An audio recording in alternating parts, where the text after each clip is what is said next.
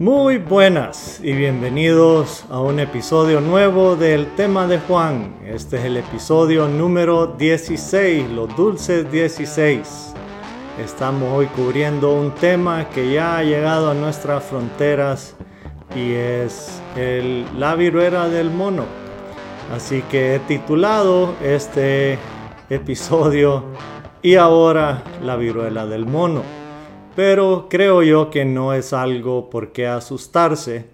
Y quiero tocar el tema. Eh, no había querido eh, hablar de, lo que era lo que nos tocó de COVID y todo eso porque creo que ya estábamos saliendo de, de lo feo que fue lo que pasamos con la pandemia y todo.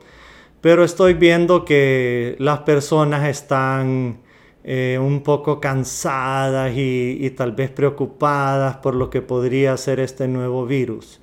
Y creo que lo, que quiero es, eh, es, agarrar esto un poco y, y dar mi opinión sobre lo que yo sentí que hicimos mal con el COVID y cómo debemos enfrentar eh, esta nueva, este, nuevo, este nuevo virus con lo que aprendimos del COVID y algunas cosas que a mí me parecieron que me asustó la verdad de cómo la gente actuó eh, durante todo ese tiempo que estuvimos encerrados y que en verdad yo dije por qué las personas eh, estaban actuando de cierta forma. Cuando fuimos a la escuela nos enseñaron lo que eran cosas básicas de la ciencia y, qué pasó con eso que, que se nos olvidó, pues lo, lo, que nos habían enseñado. Pero primero quiero mandar unos saludos pues a, a algunos amigos que han estado un poco resentidos, que no los he saludado. Primero que todo a Gerson, el gato volador cuello, que se resintió que saludé a Enrique Martínez y no lo saludé a él, así que hasta los Estados Unidos le mando un saludo, un abrazo a Gerson Cuello. No hay que ser tan resentido eh, con este programa. Y un saludo a Pedro Vanegas, que quiero decirle que el otro día que lo vi, lo vi un poco sobrepeso, así que hay que mantener la dieta, primo. Y bueno, seguimos adelante con el programa. Quiero aclarar, obviamente no soy médico, no soy doctor, no tengo una, un historial en medicina, yo no sé nada de, de enfermedades, no, no me vayan a creer nada de lo que yo hable de, de los virus, de lo que voy a hablar no soy un experto, eh, no tomen mis consejos como, como que si es verídico todo lo que yo estoy diciendo. Eh, esto es un programa de opinión y les pido que si yo doy alguna información, que todo lo que yo voy a decir, que por favor lo, lo busquen ustedes, les pregunten a sus médicos y tomen sus determinaciones con un doctor, un científico, un médico que sepa del asunto. Yo ahorita solo voy a dar una opinión y dar unos datos que yo tomé de una página eh, acreditada. Así que eh, una cosa es mi opinión y otra cosa son unos datos que voy a dar de una página eh, de las Naciones Unidas, que ellos sí saben de esto. Eh, lo otro es mi opinión sobre eh, nuestro comportamiento como humanos. Pero sobre las enfermedades que voy a hablar no soy experto, eh, nada por el estilo, así que no, no tomen mis palabras, no hagan lo que, lo que tal vez yo diga sin consultarle a un médico, por favor, por favor. Eh, que es lo que yo hubiera querido que mucha gente dijera cuando dan sus opiniones sobre estas enfermedades. Así que bueno, brincando hacia el pasado, Me acuerdo que cuando empezó la pandemia, si no me equivoco, fue un 16 de marzo del 2020, que salí yo de, este edificio que estábamos aquí. Y nos dijeron, bueno, Juan Elías, ya mañana no vengas porque eh, ya confirmaron unos casos y, nos tenemos que ir a la casa. Y yo dije, bueno, será que tal vez unas dos semanas eh, vamos a estar en la casa sin saber todo ese cambalache que iba a ser, ¿verdad? Y me acuerdo que meses antes hablaban de que eso se estaba poniendo difícil en Asia y que habían casos en Estados Unidos, pero yo dije, no, eso lo van a controlar. Yo juraba que eso se iba a controlar, pero no. Y ya sabemos el relajo que fue, eh, todo lo que vivimos encerrados, cómo nos cambió la vida. Eh, eso fue desastroso. Pero lo que a mí más me, dio lástima fue ver cómo personas, y de nuevo, qué lástima si, alguna gente se ofende lo que voy a decir aquí, aunque no, no lo estoy diciendo por regañar o, o por dar una opinión para que la gente tal vez se enoje, sino que es más que todo una decepción, hay veces que siento que personas educadas, eh, personas universitarias, personas que, que les enseñaron la ciencia, les enseñaron sentido común de, lo que es la medicina y que hay que confiar en doctores.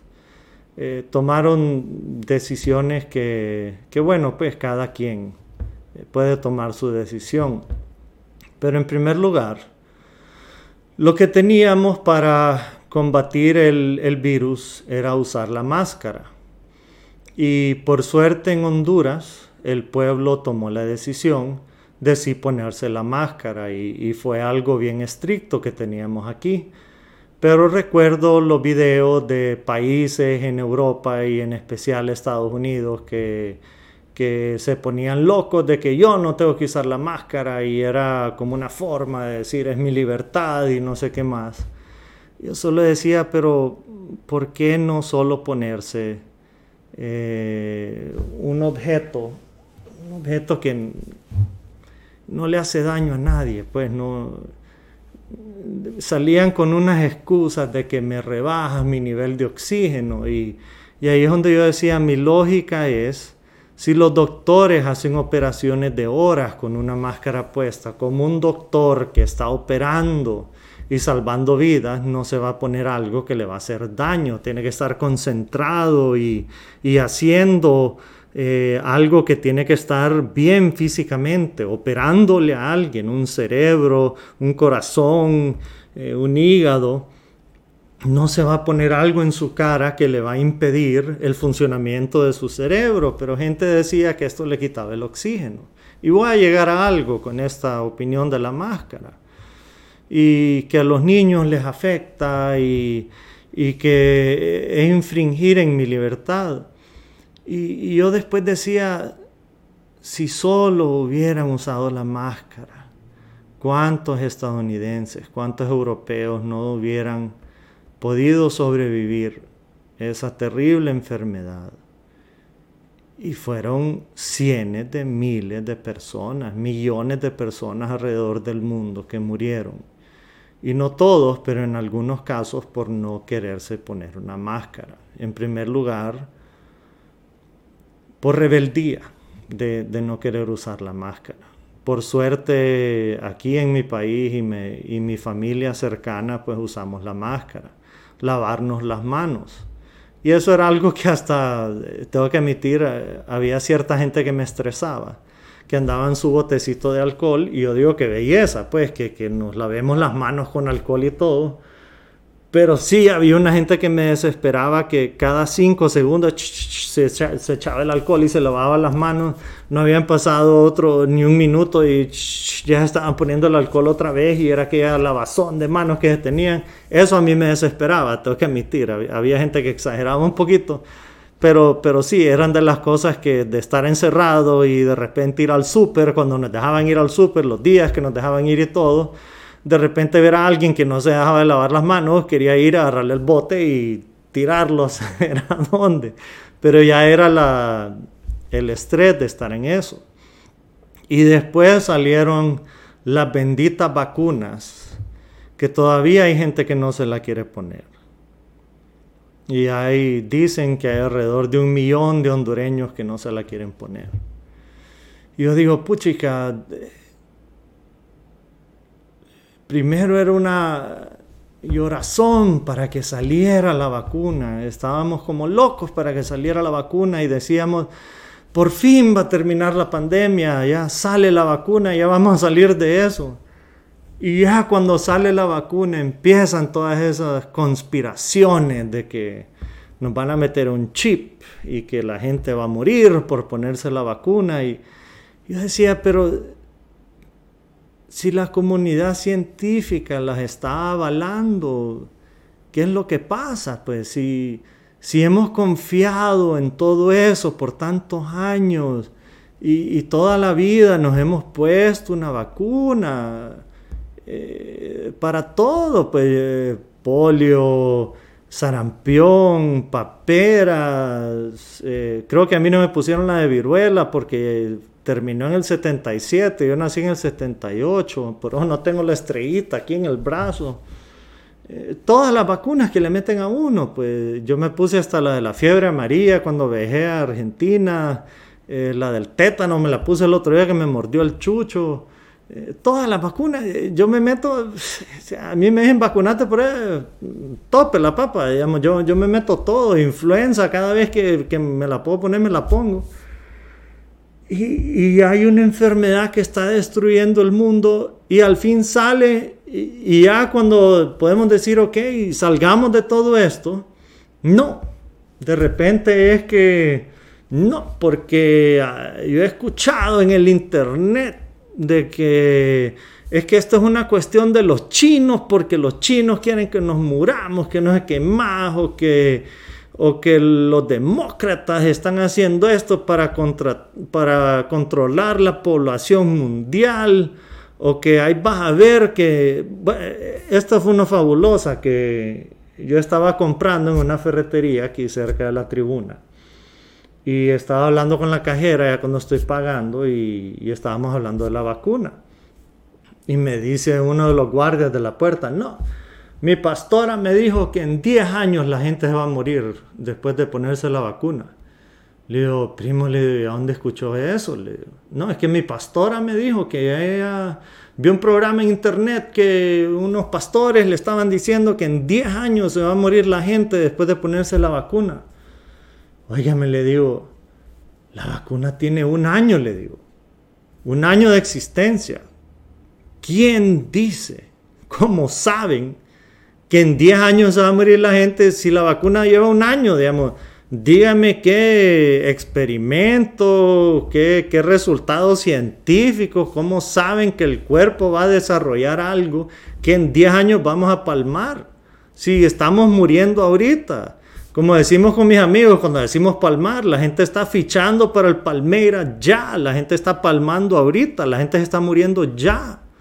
Para que sepan, yo llevo ya cuatro vacunas ya, cuatro, dos, las dos que se ponen y los dos refuerzos. Y si me ofrecen la quinta, me la pongo. Yo ya sé que una vez al año, lo más seguro, por las nuevas cepas, yo me voy a estar poniendo la vacuna del COVID póngala, dele viaje, no hay problema. Si, si lo recomiendan los médicos, yo me la voy a seguir poniendo. No es que le tengo pavor al COVID, pero por dar el ejemplo, a mi hermana le dio COVID la semana pasada, está bien vacunada, está con todas sus vacunas, ¿y qué es lo que le dio? Una gripita. Eso es todo lo que le dio, una gripita. No le dio fiebre, no le dio tos, no se complicó. Se encerró en su cuarto, le dio una gripita y eso fue todo. Y como lo vemos en los noticieros y, un aplauso a mí mismo por toda esa cobertura que a veces me pone a bomba y hasta le digo a mis papás ya cambien eso porque a veces me pone a bomba. Pero lo miro igual porque me informo ahí y la gente que se muere, la gente que se complica, es la gente que no se vacuna. Entonces, si los médicos salen y los médicos le dicen a uno, póngase la vacuna, un médico lo que quiere es salvar vidas. Entonces, si uno va al médico y tiene un diabetes, si tiene eh, presión alta, si tiene algo y le dice, mire, yo le recomiendo que no lo ponga, pues no lo ponga. Aquí hay una periodista, buenísima persona, tremenda, amiga mía, la considero yo, y todo le da alergia, hasta una panadol le da alergia. Y su médico le dijo, le recomiendo no ponerse la vacuna porque le puede causar algo. Respeto eso. Pero si uno es saludable, si no tiene problemas, lo único que están haciendo por no ponerse la vacuna, ese millón de hondureños, que ahí están las vacunas, las regalaron, no las tuvimos que ni pagar. Lo único que están haciendo es atrasando de que volvamos a la normalidad. Los que decían de que la máscara le hace daño a los niños, ¿saben lo que le hizo daño a los niños? Estar encerrados en su casa. Los niños necesitan contacto, necesitan estar con otros niños, necesitan estar aprendiendo. La máscara no es lo que le hizo daño a los niños.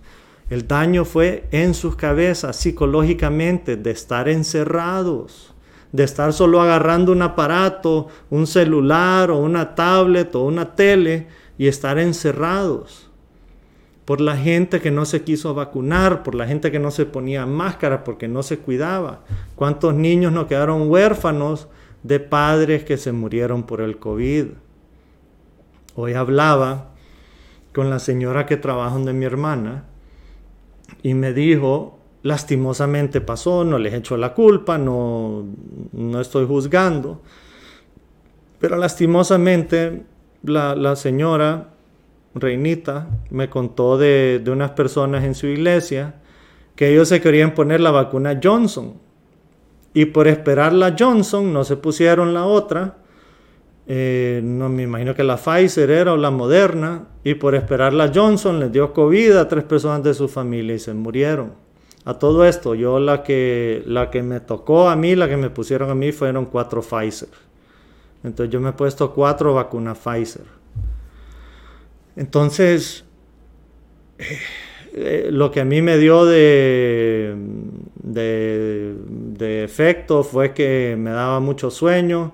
El dolor que me dio en el brazo fue del pullón, obviamente. Me tocaron, me imagino que el músculo y todo. Me dolió el brazo, pero no es por la vacuna y me dio mucho sueño. El día siguiente me cansé por, por un día, me sentía bien cansado, con unas acetaminofén ya se quita eso. Y hay gente que, que les da otros efectos. Tengo un amigo que se le inflamaron unos ganglios por un par de horas y eso es todo. Pero yo prefiero eso a que me dé COVID y que pueda estar en un hospital con unos tubos metidos en la boca. Eh, yo he perdido amigos, Perdí la mamá de un amigo que es maestra, la mamá de otro amigo, eh, mejores amigos de mi papá, un señor que trabajó con mi papá por más de 30 años. Escuchar a mi papá llorar por eso no fue nada bonito. Personas queridas, a mucha gente de mi familia le dio COVID. Eh, yo tengo tíos que por suerte estuvieron vacunados y no el doctor le dijo a su edad, no sé si hubiera sobrevivido. Entonces, si, si la ciencia nos brinda esas herramientas, ya hasta los niños se pueden vacunar, no sabemos qué complicaciones les puede dar después. ¿A dónde perdimos el camino? Es mi pregunta. a dónde se perdió eso? ¿Para, qué enseñamos ciencia en la escuela si vamos a perder el camino ya de adultos? Porque un pastor o, un político nos habla de estas cosas. Yo hablaba con, estábamos en una reunión de familia en, mi casa, yo hablaba con una tía y yo le decía, pucha, es como la gente que, sigue a Trump y lo sigue como que si fuera un mesías. y si todo político miente por naturaleza. Todo político tiene que mentir. Porque si dice la verdad, nadie lo va a seguir. Entonces tiene que mentir.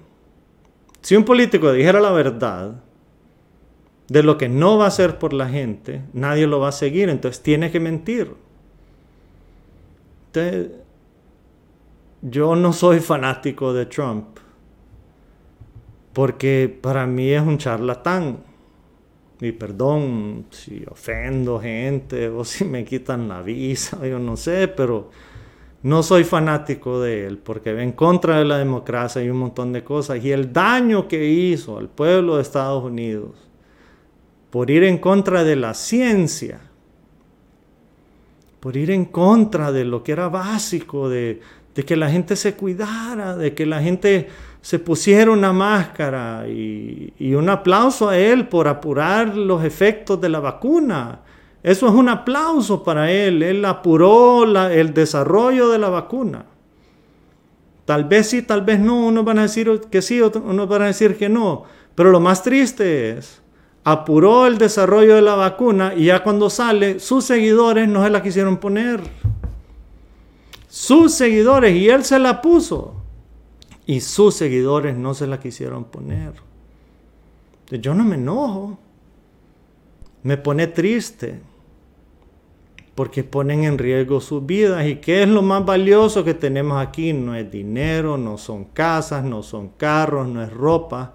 Es el simple hecho de poder estirar los pulmones y que palpite el corazón y poder estar un día más en la tierra. Eso es todo. Y aquí estamos dos años después de, de la pandemia todavía respirando. Y el programa no se trata del COVID vamos al nuevo virus que eh, ya tenemos tres casos confirmados en Honduras.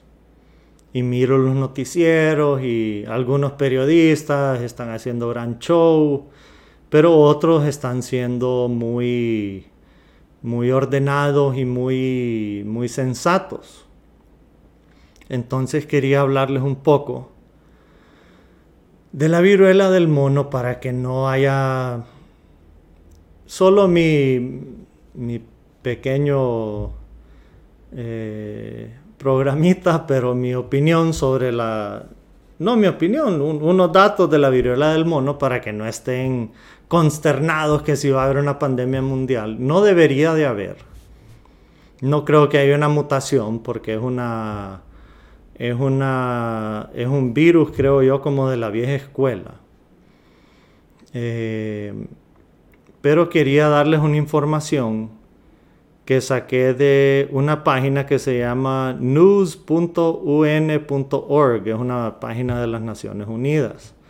Eh, para deletrearla, para que por favor entren y vean de lo que estoy hablando, para que no me crean a mí. Lo último que dije fue una opinión.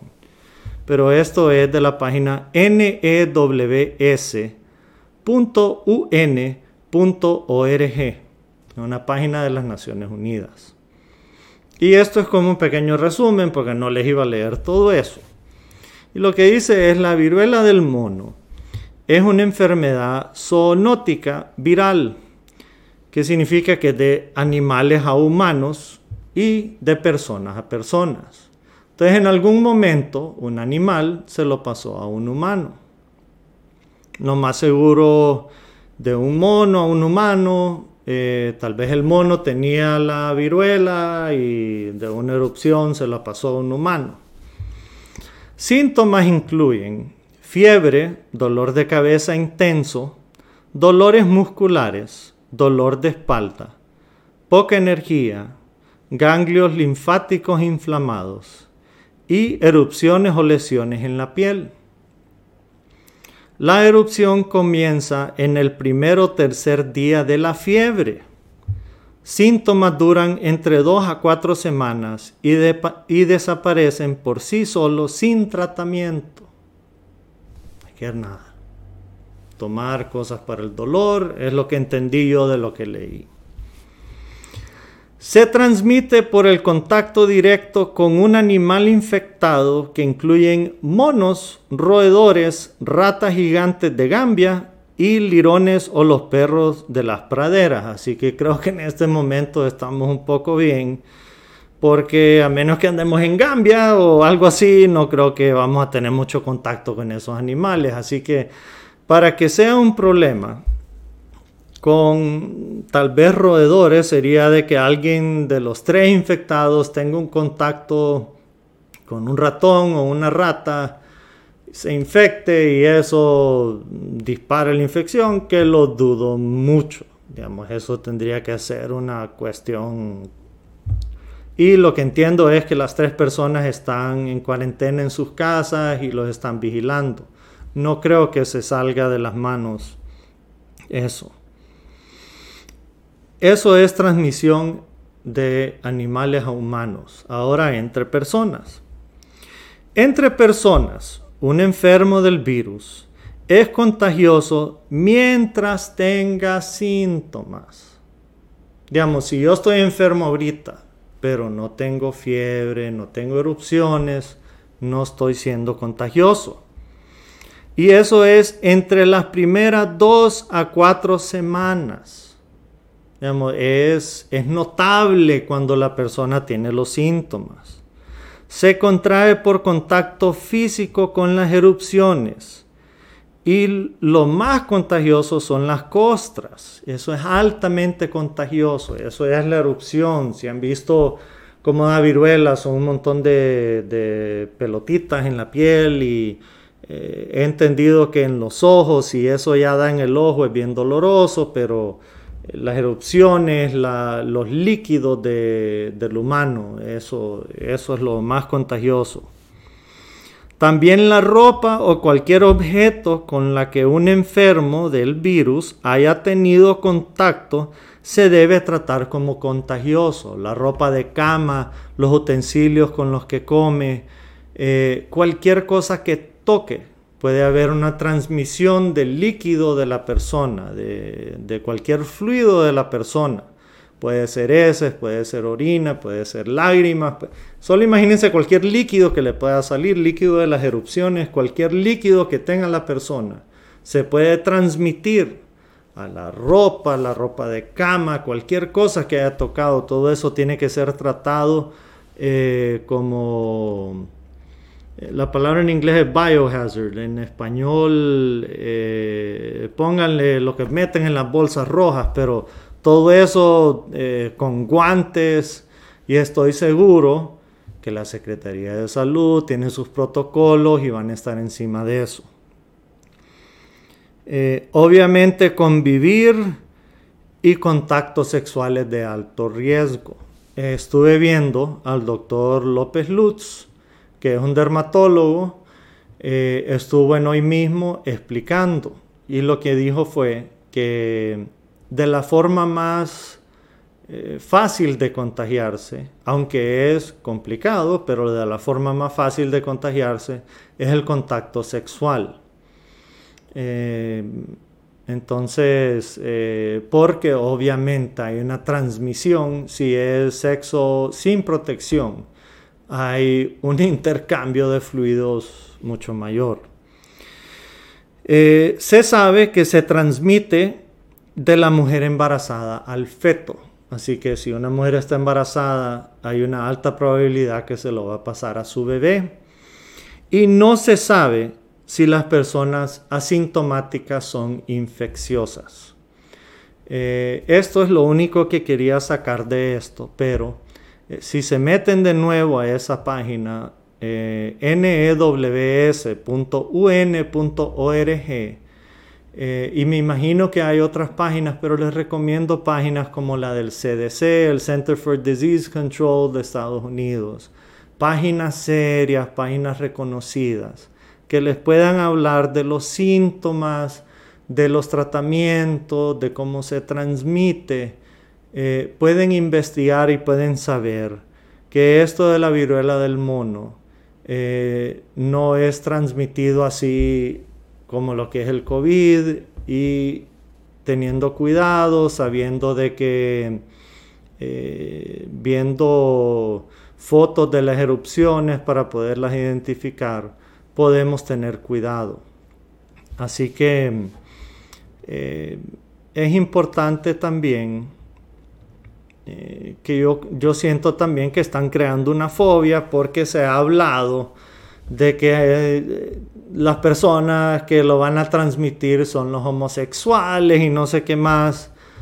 Ah, ya empiezan con esas cosas del pasado como el VIH-Sida. Hoy estaba viendo HCH en la mañana que le querían ayudar a una señora. lastimosamente tiene VIH y le quieren ayudar porque está en una situación económica difícil. Y la señora hace edredones y otras cosas y ya estaban diciendo, ah, pero si yo le compro algo me va a dar SIDA si, si se lo compro. Oiganme, el, SIDA viene de los 80 y, todavía creen que por comprarle un edredón le va a dar SIDA.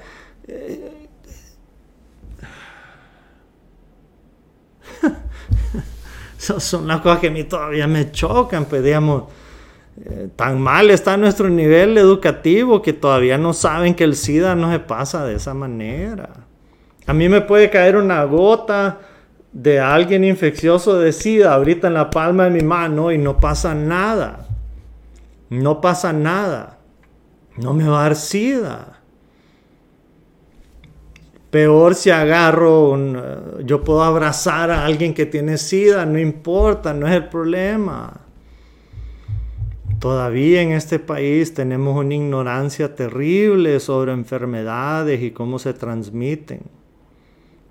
Tenemos una falta de empatía por personas que están enfermas. Nos falta mucha empatía por las personas, nos falta para, decir que somos tan religiosos, nos falta transmitir el amor de Jesús, mano. Para tanto que se habla de eso.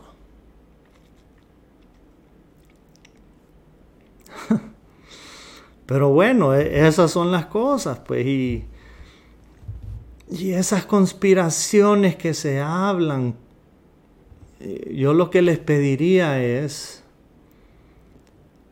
denle una vacación a tanto internet. Por su bien mental, denle una vacación a tanto político. Si me escuchan una cosa de lo que he hablado, denle una vacación a los políticos, hombre. Dejen de escucharlos un rato. El político solo está interesado en mantenerse ahí donde está.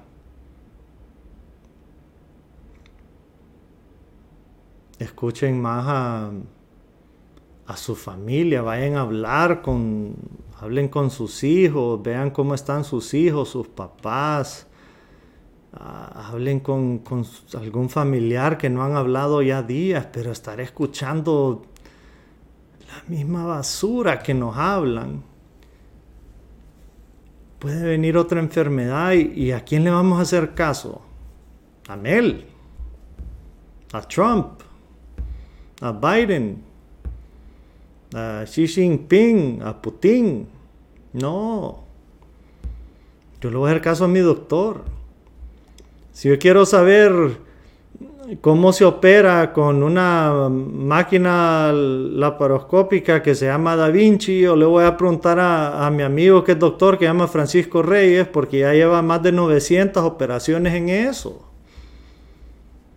Si yo quiero saber cómo se construye la una casa, le voy a preguntar a mi papá que es arquitecto. Si yo quiero saber cómo es una experiencia de ser una madre fenomenal, le voy a preguntar a mi mamá. Y si quiero saber cómo se, se guía a alguien espiritualmente, le voy a preguntar a un sacerdote. Pero si yo quiero saber la efectividad de una vacuna contra el COVID, no le hubiera preguntado a un político.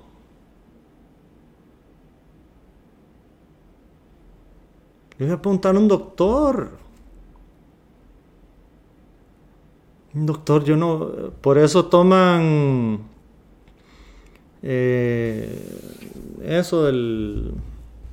Que el, el Hippocratic Oath. Perdón, que, solo hablo cosas en inglés.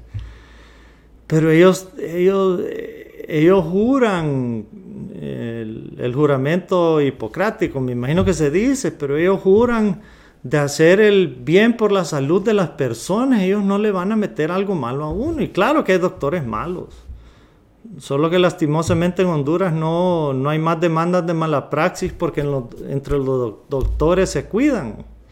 Y un doctor no le viera, no va a ir en contra de otro, otro doctor en una demanda. Pero yo sí creo que el 99% de los doctores en Honduras son buenos. Y no van a ir en contra de uno diciéndole, no, no te vacunes porque en 10 años vas a morir. Pero un pastor sí va a querer jalar más gente metiéndole cosas raras y cosas extravagantes para que le traigan el diezmo, vas a ver. No soy anti-religión, pero sí soy anti-ignorancia.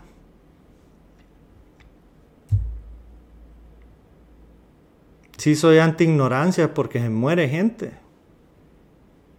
Soy anti-ignorancia cuando no respetamos las cosas del mundo. Soy anti-ignorancia, eso es lo que soy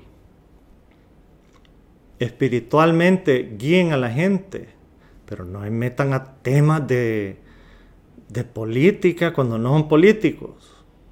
Zapatero a su zapato, creo que es el dicho, si no lo digo bien, perdón. Como lo he dicho muchas veces, no soy experto en todo, no me las tiro de intelectual, ni no soy el ingeniero Flores o Dan Elvir, que son cerebros aquí en la tribuna, ni nada. Pero este programa es para medio hablar de otras cosas que no se hablan en, la prensa hondureña, en, los medios, en tantos programas que, quisiera yo escuchar tal vez lo que yo digo y tal vez lo estoy hablando para satisfacerme yo mismo.